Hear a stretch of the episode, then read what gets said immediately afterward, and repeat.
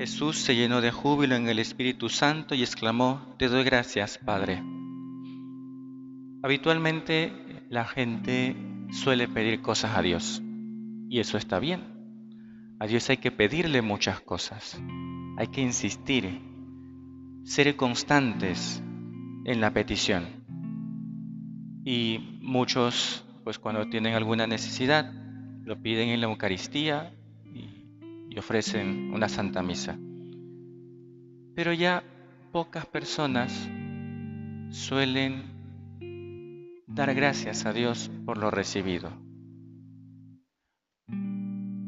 A veces hay gente que puede hacer una novena, por ejemplo, por conseguir un beneficio, un don del Señor, y ya cuando lo recibe, pienso yo que podría ser otra novena de acción de gracias algo parecido. Si uno ha hecho un esfuerzo pidiendo, pues algo parecido para darle gracias a Dios, pero no suele pasar. Qué importante en nuestra vida es ser agradecidos con el Señor.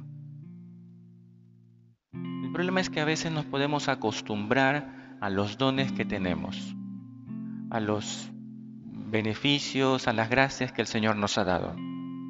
Y no solemos dar gracias. ¿Por qué? Porque pues somos así, así es el corazón humano. Se acostumbra a lo bueno, se acostumbra a las maravillas, a las bendiciones del Señor, que luego le parecen lo más normal. Pero eso pasa en el hogar.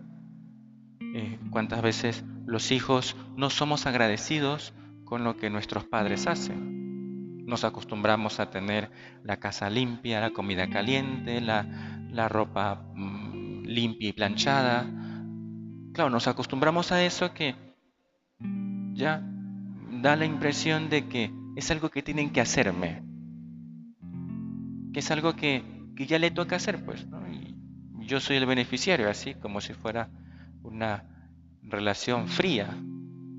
Pues eso nos puede también suceder con Dios. En el día de hoy, por ejemplo, han pasado apenas unas horas desde que nos levantamos ¿Cuántas veces hemos dado gracias a Dios en estas pocas horas? O a lo largo del día. A lo mejor llegamos al final del día y nos podemos preguntar cuántas veces hemos dado gracias a Dios. Motivos, muchísimos. Empezando por la fe.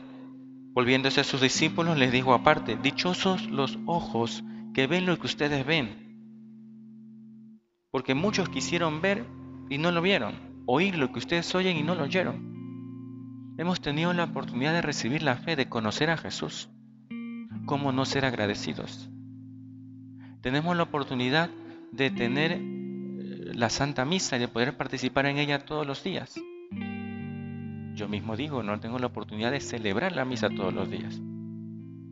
Cuando fue el tiempo de, eh, de cuarentena estricto, este, algunos me dijeron que me tenían envidia. Es verdad, tenían envidia porque tenía la oportunidad de poder tener a Jesús en la, en la puerta de al lado y poder celebrar la misa todos los días y poder comulgar. Pues sí, es para tener envidia. Pero si tenemos la misa diaria, tenemos la oportunidad de encontrarnos con Cristo en su palabra, ¿cómo no ser agradecidos? Tenemos una vocación a la que el Señor nos ha llamado. ¿Por qué no dar gracias todos los días? Es que nos faltarían palabras, horas y minutos para poder gracias a Dios por todo lo que hemos recibido. Y es bueno hacerlo, porque el corazón que es agradecido se ensancha y, y crece su capacidad para recibir mayores dones de Dios. Y ya no se diga la salud, que también hemos llegado a diciembre en este año es bastante decir. Que no pasemos ni un día, ni un solo día, sin dar gracias a Dios. Muchas veces. Cuán agradecido estamos tú y yo con el Señor y se lo vamos a decir, Señor, muchas gracias por todo. Gracias por las cosas buenas que me has dado. Gracias también por las cosas no tan buenas que no han salido bien, pero que he podido aprender y que he podido ganar experiencia en ellas. Gracias Señor por todo. Que podamos llevarnos ese propósito. Ese es el don de la gente sencilla, La gente sencilla da gracias. El que es soberbio, el que cree que se merece las cosas, pues no va a dar gracias nunca. El sencillo sí. Señor, danos un corazón humilde, sencillo, que sepa ser siempre agradecido. Que así sea.